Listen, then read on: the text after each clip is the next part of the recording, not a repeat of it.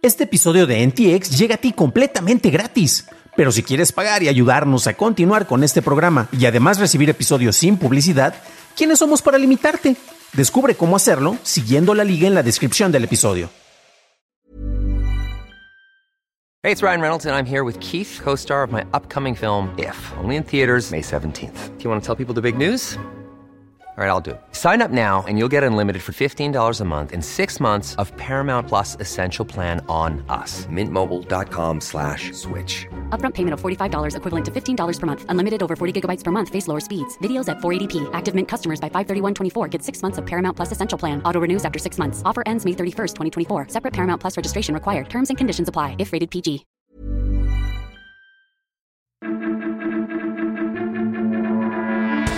Bienvenido a esta entrega de Noticias de Tecnología Express, con la información más importante para la tercera semana de abril del 2021. Soy tu anfitrión, Dan Campos.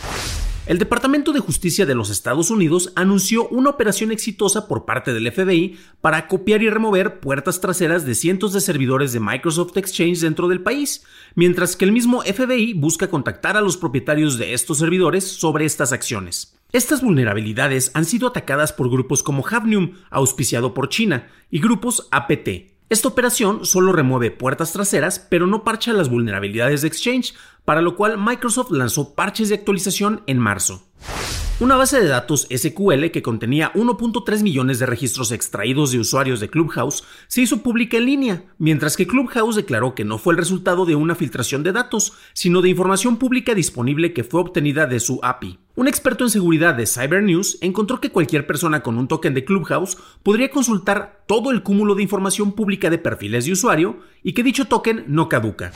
En China, la Administración Estatal de Regulación del Mercado emitió una multa de 18.230 millones de yuanes, o 2.800 millones de dólares en contra de Alibaba por infracciones antimonopolio. Esto tras descubrir que la compañía impedía a los comerciantes ofrecer sus productos en otras plataformas de ventas. Además de la multa, Alibaba deberá detener definitivamente esta práctica y presentar reportes de cumplimiento de norma cada tres años. Logitech anunció que ya no fabricará controles remotos Harmony, aunque el soporte y actualizaciones de software continuarán, incluyendo nuevos dispositivos compatibles. La compañía declaró que no ve un impacto de esta decisión en sus usuarios existentes y planea mantener el servicio en funcionamiento mientras este sea usado por sus clientes.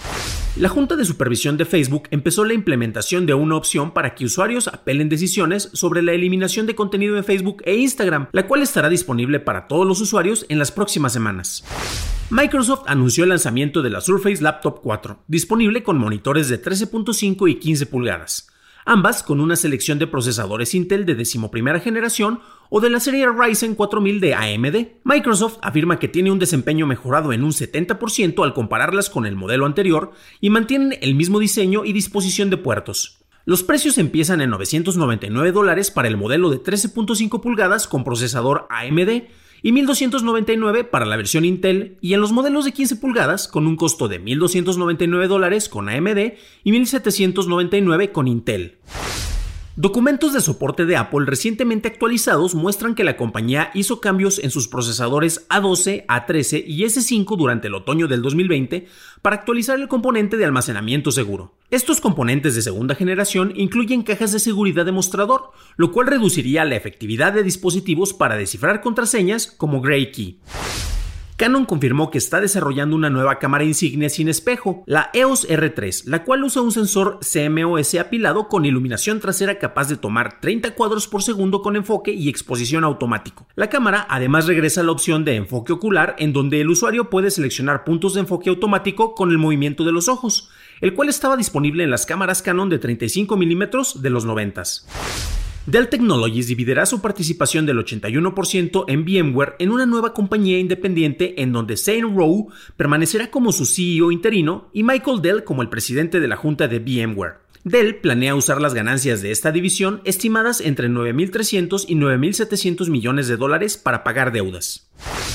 Una actualización para el PlayStation 5 admitirá el almacenamiento de juegos en unidades externas conectadas por USB y agrega soporte a pantallas 1080p que tengan una tasa de refresco de 120 Hz.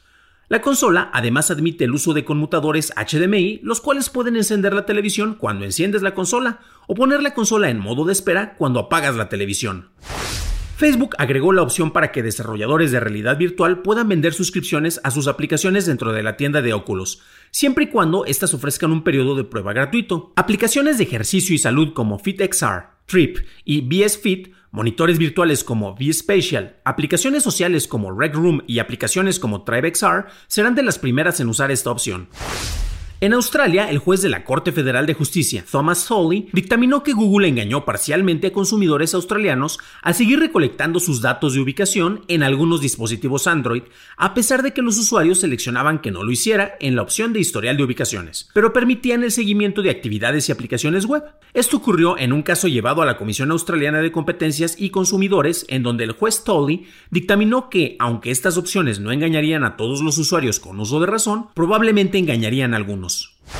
En un mensaje enviado a artistas a través del tablero de Apple Music, Apple declaró que les paga a los propietarios de derechos un centavo por reproducción en comparación a las cuotas recientemente reveladas por Spotify, en donde mencionaba que el rango era de 0.3 a 0.5 centavos por reproducción. Apple además anunció que el 52% de los ingresos obtenidos por suscripciones va directamente a los sellos discográficos, aunque Spotify hubiera dicho previamente que dos tercios de cada dólar ingresado iba a los propietarios, con un 75-80% yendo a las disqueras. Instagram implementó una prueba en donde permite a los usuarios el desactivar la opción de ver el conteo de likes en los posts que aparecen en sus feeds así como deshabilitar el conteo de likes en sus propios posts individuales. Facebook lanzará una prueba similar en las próximas semanas. Una actualización a Google Earth permitirá ver lapsos de tiempo en 3D para poder apreciar los cambios ocurridos entre 1984 y el 2020. Estos lapsos utilizan 24 millones de imágenes satelitales para crear un mosaico de 4.4 terapíxeles, en donde los usuarios podrán buscar lugares de interés o 5 visitas guiadas basadas en temas específicos. De acuerdo con el informe de ciberamenazas financieras hecho por Kaspersky, España fue el país europeo con mayor incidencia de malware financiero en entorno Android durante el 2020. En esta misma lista encontramos a Japón, Taiwán, Italia y Turquía, y cabe destacar que Rusia, que en el 2019 se encontraba en la primera posición, ahora se encuentra en el lugar 7. Para una discusión a fondo de las noticias tecnológicas del día, suscríbete a dailytechnewsshow.com, en donde también encontrarás notas y ligas a las noticias.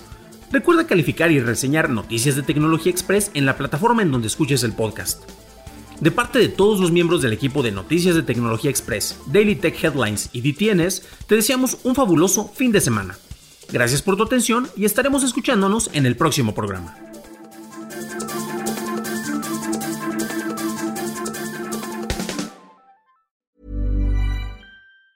Ever catch yourself eating the same flavorless dinner three days in a row?